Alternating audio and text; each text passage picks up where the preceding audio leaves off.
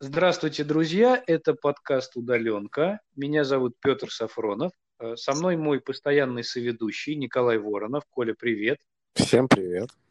Здравствуйте! И э, сегодня мы говорим с э, сотрудницей Центра исследований современного детства Института образования а, Высшей школы экономики, которая сейчас находится в декретном отпуске, Яной Михайловой. Добрый вечер. Добрый вечер.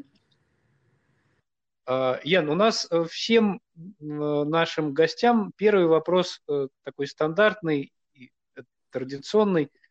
Мы спрашиваем, что значит удаленка? Вот для вас в вашем опыте удаленка это что такое?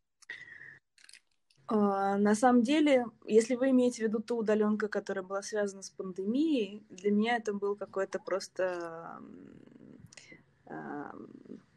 праздник. А, ну не праздник, но возвращение к людям, потому что до пандемии я была а, два года, значит, я была беременна, я была с годовалым ребенком, и мне не удавалось, хотя у меня, в принципе, ну, бывали какие-то просветы времени, э, работать, потому что для этого надо было ездить на собрания, для этого надо было где-то все время присутствовать не дома. Это довольно сложно с маленьким ребенком. Э, и когда вдруг все перешли э, на встречи в Зуме, это был просто... Я поучаствовала в нескольких эм, там, семинарах исследовательских, э, я пообсуждала какие-то анкеты, я поучаствовала, я договорилась, что я буду брать интервью, я брала интервью, то есть какая-то такая жизнь, которая вдруг, вот как будто я была инвалидом, и вдруг сделали всякие пандусы и так далее. И вот я смогла в этом участвовать, но это было еще до рождения до рождения второго ребенка, когда там а, если меня забирали гулять или если он засыпал, то я вот могла что-то делать. Вот.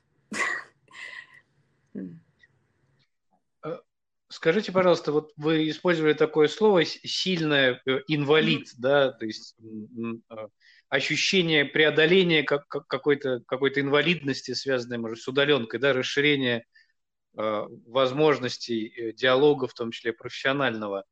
А, это ощущение, вот, ну, может быть, у вас была такая возможность, можно распространить на какое-то количество матерей там, в Москве или вообще в России? Или это больше такая ваша какая-то уникальная перспектива, как вы думаете?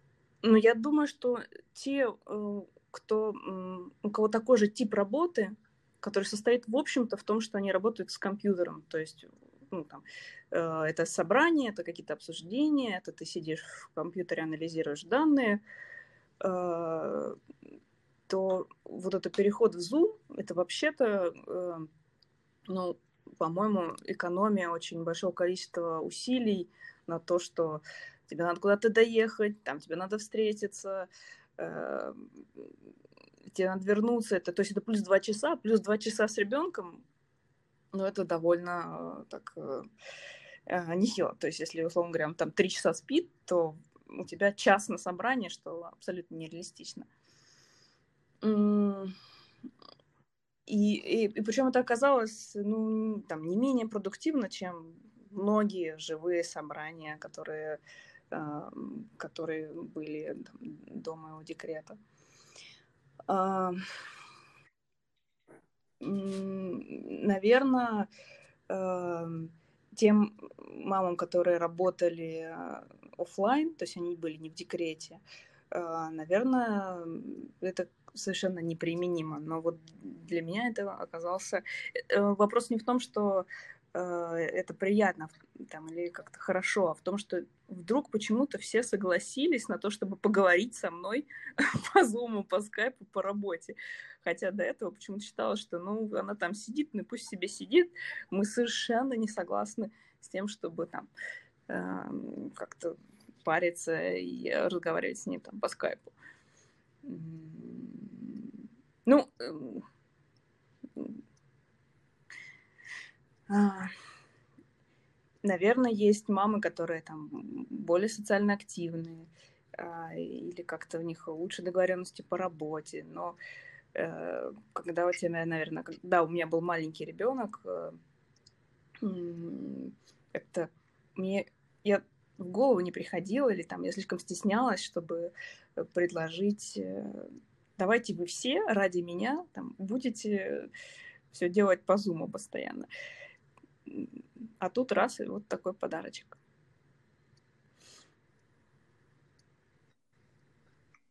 Э, правильно ли я вас слышу, что э, ну, в каком-то смысле и за рамками пандемии, возможно, какая-то часть работы, если бы она была переведена а, на удаленку, а, э, это был бы какой-то шаг навстречу вот женщинам, которые, подобно вам, имеют маленьких детей, да, то есть э, удаленка, это может быть вопрос уже более широкий, но, но, но кажется важным. Удаленка показала, что ну, мы, мы часто, в том числе и в академической среде, довольно невнимательны, что ли, к нуждам вот, коллег, находящихся в декретном отпуске, и, и фактически а, вычеркиваем иногда их из э, потока академической жизни, хотя этого могло бы не происходить с учетом вот доступных нам средств удаленной коммуникации. Ну да, потому что 10 лет я работала в университете, а, это ежедневные какие-то там интеллектуальные задачи, а, что-то я такое решала, что-то было интересное. И тут вдруг я оказываюсь дома, где, ну, в общем-то, все, что от меня требуется, это там, кормить, мыть, стирать.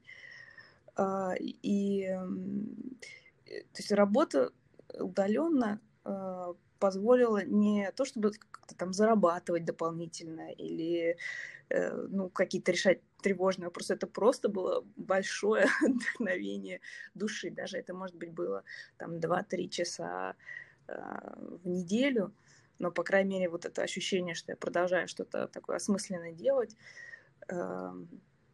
это очень ценно, потому что, ну, в общем, что такое там, пандемия с двумя детьми и мужем в квартире. Это значит, что мне надо кормить, кормить взрослого мужчину, кормить двухлетнего ребенка, кормить младенца, все они чего-то хотят раз. Ну, просто представьте, что вам надо вот вдруг раз, и вас поставили вместо того, что вы делаете в принципе жизни, вот просто на то, чтобы кормить и значит, как-то обихаживать нескольких других людей. да, вы их очень любите, все хорошо, но эм, как сказать, короче говоря, этот Zoom, там, собрание про что-нибудь, про какой-нибудь э, опрос, э, то есть мы, про мои какие-то профессиональные вопросы, это такой был свет в окошке. Э, и, ну, это как-то возвращает вообще в такой вкус э, к жизни.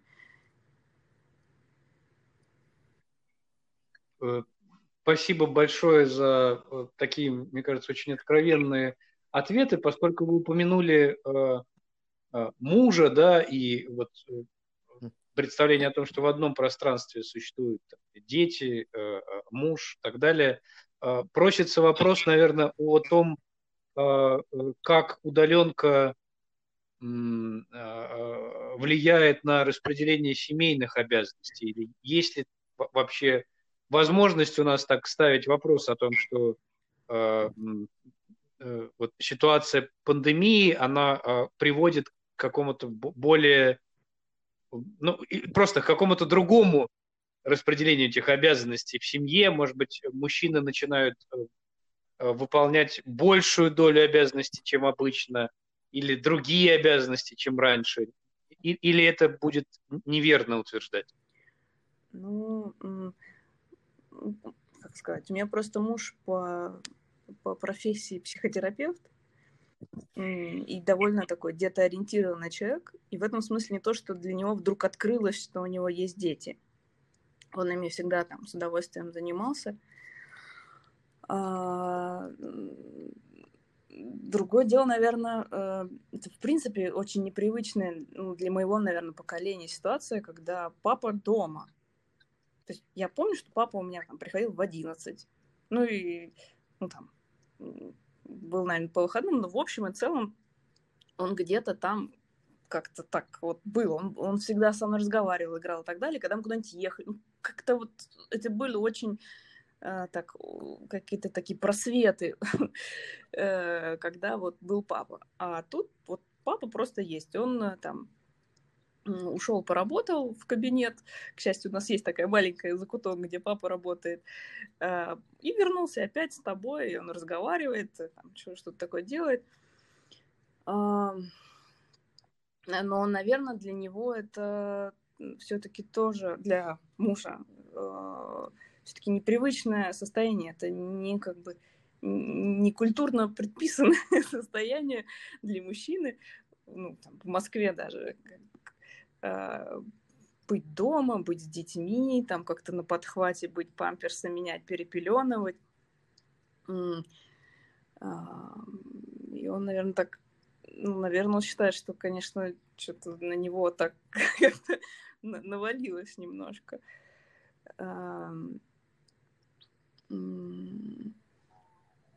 Не знаю, как это, как, как, как э, разные мужчины с этим справляются, или там рады или не рады.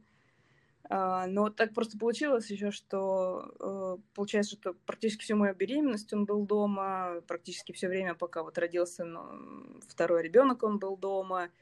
И мы смеемся, что когда-то давно э, у нас был такой дальний знакомый знакомых, которого посадили на домашний арест на два года, когда у него родился ребенок. И вот он два года сидел с ребенком, что вот какое счастье привалило ребенку. А теперь это получается так в масштабах всей страны. Вот примерно, примерно такой же эксперимент случился. Ну, я могу только порадоваться, конечно, за детей. Вот э, я позволю вступить э, и прервать, значит, э, череду песенных вопросов. Э, я просто доел булочку, которую ел, и теперь могу по полной развернуться.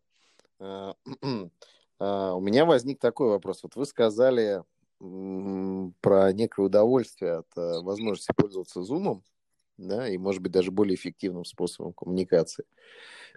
А я подумал, не происходит ли так, что те люди, которые по умолчанию способны к самоорганизации, к, там, к планированию своего рабочего дня и времени, к четкой постановке задач и к успешной коммуникации с другими. И им пользоваться э, онлайн-коммуникациями удобно. А те люди, которые не очень в этом успешны, они как бы автоматом оказываются за бортом или за бортом. Вот. И таким образом происходит... Сейчас какое-то слово надо придумать, как вот коммодитизация была. Петь, может, ты подскажешь, когда... Это сегрегация какая-то. То есть Zoom все-таки тоже сегрегирует людей. Ну да, да, такая как бы, ну даже не просто сегрегация, а то, что как бы как одна книжка какая-то, я только обложку читал, там, как богатые стали, страны стали богатыми, а бедные остаются бедными. То есть вот как бы здесь, если человек э, не, ну, не имеет уже по умолчанию какого-то набора развитых качеств, то дальше ему только хуже будет. А если имеет, то только лучше. То есть вот так. Что вы думаете, так сказать, по поводу этого социального тезиса? Ну, я не, не эксперт там, по коммуникации. Или... Я могу поделиться только своим, я тоже, э, своим опытом. У нас был... Ну, я участвовала в такой, как бы... Ну, не, это не эксперимент, это вот просто, как бы, условно говоря, ради фана попробовали, что э, ну, у нас такой был круг знакомых, который проводил дебаты. И один раз попробовали проводить дебаты не, как бы, не лицом к лицу, а анонимно через WhatsApp. То есть э, ты ну, как бы, были дебаты, но ты не знал с кем. И тебе просто модератор присылал, там, например, тезис, ты повысал контртезис, э, потом вы обменивались, значит, э, аргументами и так далее. И дальше потом просто обсуждалось, отличаются ли личные дебаты от вот таких. Хотя это вот там, ну, какой-то несколько человек, которые давно друг друга знали, и, и э, вроде бы ничего не должно было поменяться, но это было по-другому. Я уже даже не буду вспоминать, что именно там было по-другому, но э, сам, сама как бы организованность, конечно же, меняет э, то, что происходит, как ты к этому относишься. Кому-то становится легче, кому-то становится тяжелее. А, ну, тут э, как бы я, я не вот э, как бы я бы возражала против того, что есть какие-то организованные, которым легко, а есть какие-то неорганизованные, которым становится хуже, хуже, хуже. Э, я думаю, что есть какие-нибудь суперорганизованные, которые бы при личной встрече быстро все выяснили, а вот Zoom их там, физиологически очень тяжело дается, например.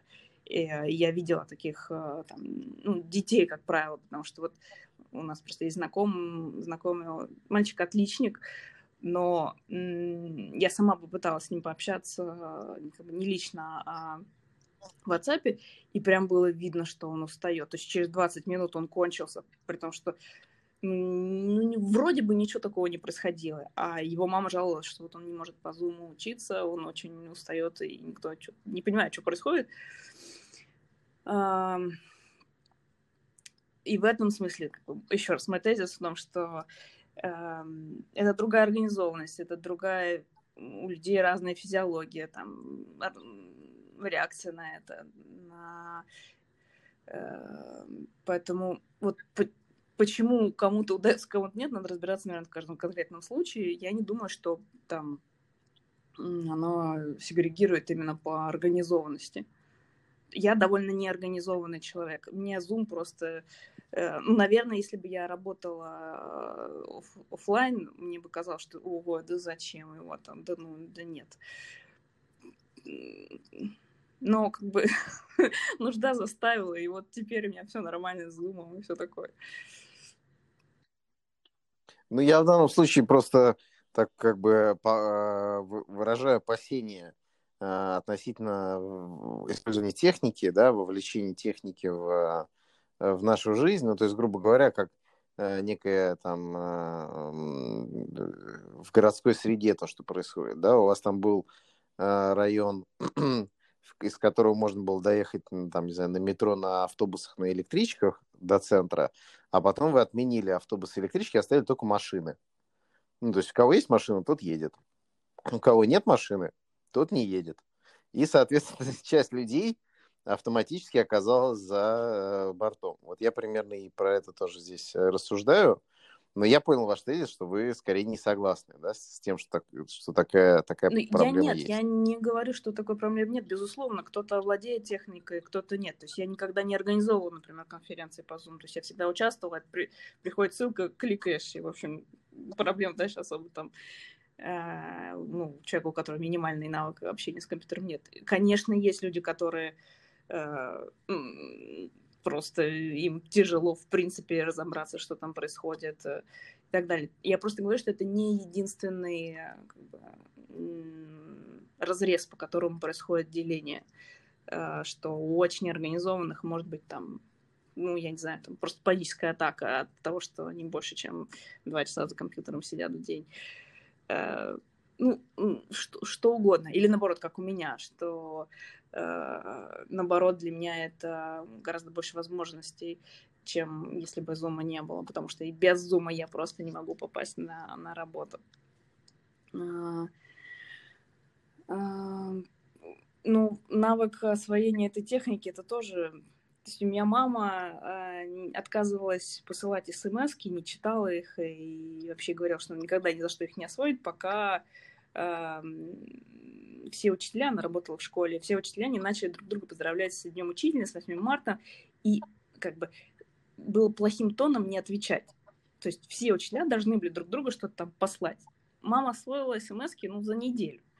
Ну, конечно, это долговато, но для нее, которая там пять лет отказывалась это делать, как бы мы ее не уговаривали, что это удобно, надо и так далее, был отлично. Или мы пример моего дедушки, который работал в Госплане, и он ввел компьютеры э, э, для, в работу. То есть, в принципе, он сказал, что должны быть у людей компьютеры, и э, ему поставили компьютер, и э, в какой-то момент появилась мышка как, как технология. И он попросил, чтобы его научили пользоваться мышкой, и его учили, по-моему, три дня, и так его не приучили пользоваться мышкой. И вот он, по-моему, до сих пор не умеет, 87 лет. Э, ну, хотя, казалось бы, вот мышка. Ну, тут как бы это отдельный большой вопрос, в котором я не специалист, э, но я прекрасно понимаю, что да, освоение техники это отдельное, отдельное большое как бы такое поле, поле размышлений. Э, Ян, э, вы э, некоторое время назад, уже после рождения первого ребенка, защитили диссертацию о современном родительстве. И в рамках этой диссертации сюжет, связанный с тем, как техника и, и вообще возможность работать удаленно влияет на родительство, вами рассматривался или возникало ли это в обсуждениях с вашими информантами, вот, э, то, каким образом э, э, ситуация, скажем так, цифровизации влияет на практике родительства? Когда у меня было основное поле, то есть сбор данных, интервью с родителями, вообще этот вопрос еще не сильно остро стоял. Это было довольно давно. То есть там 2007, ну, ну, где-то начало было 2007. И э, скорее это, это были работающие родители, которые вживую общались с учителями, ходили на родительские собрания, э, ходили на открытые уроки, то есть они сидели сзади а, на последних партах класса и смотрели то, что, о, боже мой, мой самый там какой-нибудь э, плохо себя ведущий ребенок в классе, почему он там сидит носу ковыряет, вот, что-нибудь такое. И тогда как бы про цифровизацию мы с ними ну, не всплывало в разговорах. Поэтому э, мне как бы вот на основании каких-то полевых данных э, моей диссертации я вам не скажу ничего про это. А, скорее это было про то, что на основании каких-то разрозненных э, довольно данных о том, что говорит ребенок, что они, вот, что сказал учитель, что они увидели на этом открытом уроке, как они пытаются восстановить вообще, что происходит. И э, то, что я сейчас слышу уже не как бы не в рамках какой-то работы или не потому, что я исследователь, а то, что просто, ну, как бы, вот то, что произошло со школой, а, это то, что родитель вдруг, он стал, вместо того, чтобы сидеть на открытом уроке, вот он стал сидеть просто на уроках. И при том, что всем известно, что открытые уроки это совсем не, не похоже, как правило, на обычные уроки. Наверное, это совсем другая ситуация, совсем другой объем пищи для размышлений для родителей – ну и совсем другой уровень стресса, потому что даже, даже то, как бы, та малая информация, которая доходила до них тогда, довольно, ну, так, остро воспринималась. Сейчас, наверное, это еще более, более тяжелая ситуация. Э, да, будучи э, человеком, который удаленку испытывал в качестве учителя, должен согласиться, что вот эта ситуация, такое открытие черного ящика или там черной коробочки класса, она для многих и родителей, и учителей по, по разным причинам была причиной стрессов.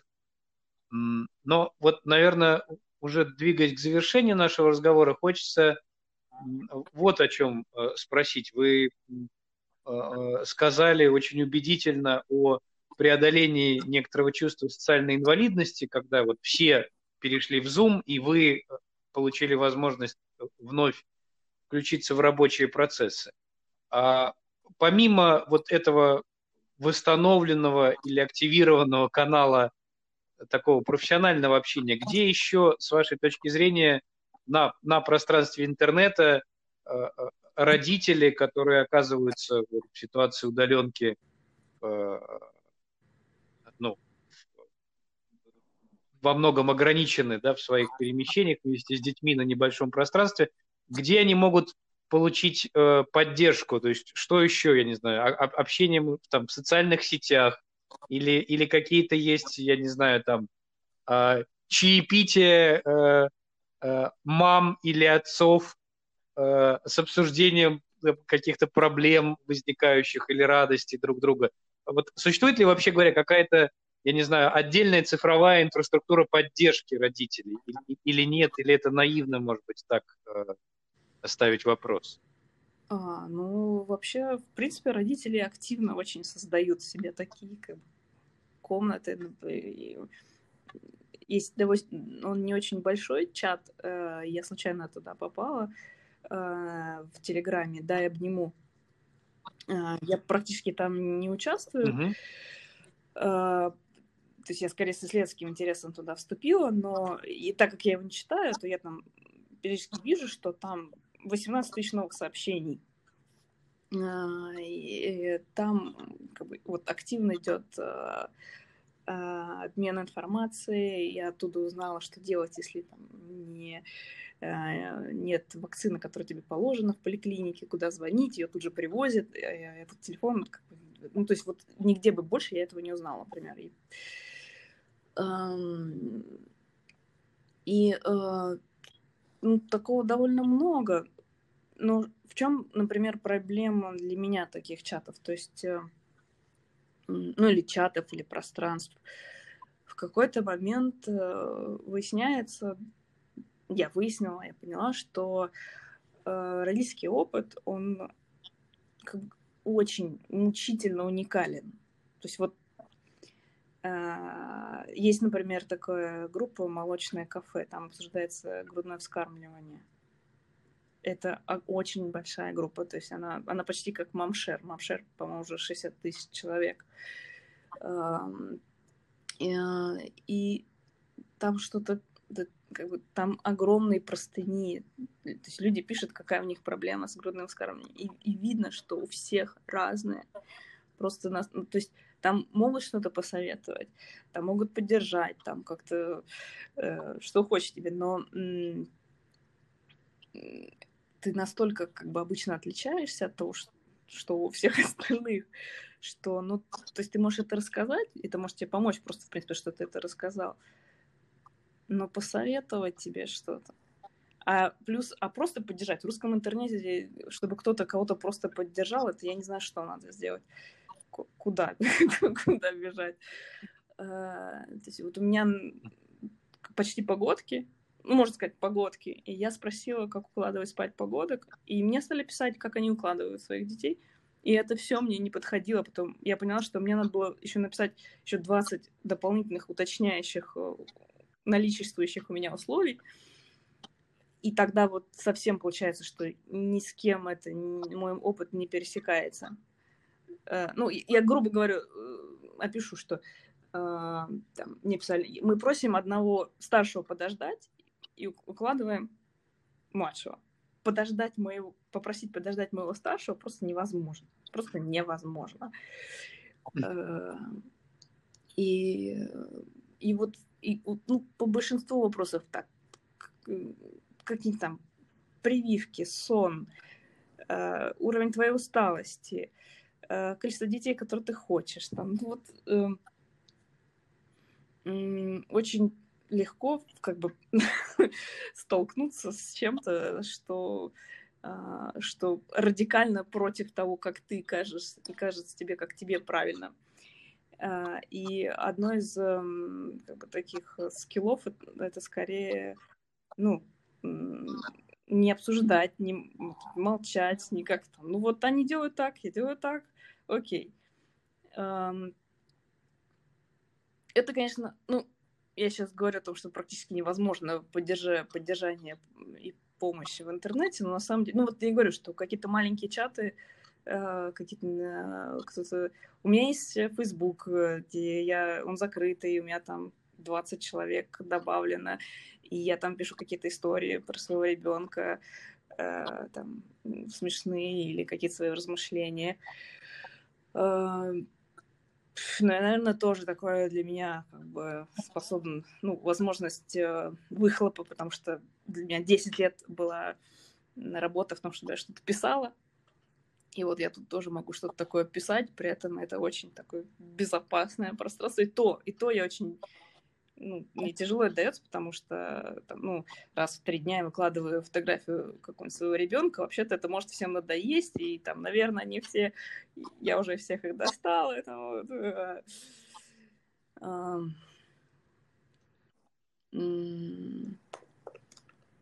но так как, э, в общем, это все, что вот все, что мне на данный момент доступно, ну, значит, надо работать с этим. Вот примерно так. Эм, не знаю, насколько я ответила на ваш вопрос.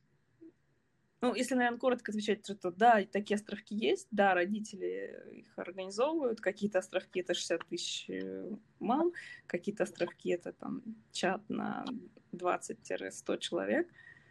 Эм, пытаемся делать, что можем. Ну и, и, э, и наверное, это не, не, хочу, не, не могу, точнее, сказать, что э, это, это там правильно или нет, но это здорово, э, что, может быть, благодаря вам мы сейчас лучше поняли вот этот момент уникальности э, там, в переживании родительства. И, э, может быть, в других выпусках нашего подкаста как-то это ощущение стиралось. И я очень рад, что мы вас позвали. Коль, у тебя есть э, какой-нибудь вопрос только без умных слов, или у тебя все вопросы с умными словами? Нет, у меня все э, вопросы с умными словами. Вот. Э, на самом деле, наверное, э, э, может быть, э, вот сейчас новая волна идет, да? Может быть, э, Яна, вы какую-то мантру скажете всем нашим слушателям? Такую. Мантру? Мантру. То есть, как бы мне, в принципе, э, я почувствовал, вот, вот то, что вы рассказывали, я как-то релакснул прям а, после, так сказать, напряженного дня вот это ваше повествование. Так что, может быть, вы дадите мантру, еще установку. То есть я, я в принципе, уже поставил банку с водой, то есть вы можете дать сейчас мантру, и, все, и, и это будет хорошо. Ну, я, наверное, расскажу э, не мантру, а я... У меня ребенок не спал, если я не лежала рядом. Поэтому как бы я больше, первый ребенок, большую часть времени просто лежала рядом, что-нибудь читала, и всякие какие-то дурацкие книжки, и не дурацкие книжки, просто все подряд. И я читала книжку, которая называлась «Хохот шамана». Там было шаман где-то под Магаданом жил, и он любил смотреть э, на лед э, зимой, на лед моря. Его спросили, это же скучно, ну как бы это лед море. Он говорит, ну вообще-то все волна. Я смотрю на волны, и лед это тоже волна, просто очень медленная. И я действительно тогда задумала, что ну, вообще гора волна, и ну, все волна. И, наверное, просто ну, наверное, сейчас все сфокусированы на то, что вот что-то там вторая волна, но вообще все волна. И как бы, ну, если вы хотите мантру, ну, наверное, вот э, много всяких волн. Вот это тоже волна, придет, уйдет. Отлично. Какая классная мантра. Спасибо, Яна, большое. На этом прямо не стыдно э, Э, заканчивать выпуск. Э, и, и, и очень здорово, еще раз скажу, что вы нашли время. Это как-то подействовало на меня, и я думаю, на Коле тоже э, как-то вот Коля, Коля релаксировал, а я думал о том, что нам нужно делать, наверное, больше выпусков, где мы будем такие уникальные истории Э, и, и мам, и отцов, и, и, может быть, детей э, тоже, кстати, слушать. Э, спасибо большое Спасибо вам, вам что, тоже, что, что пришли.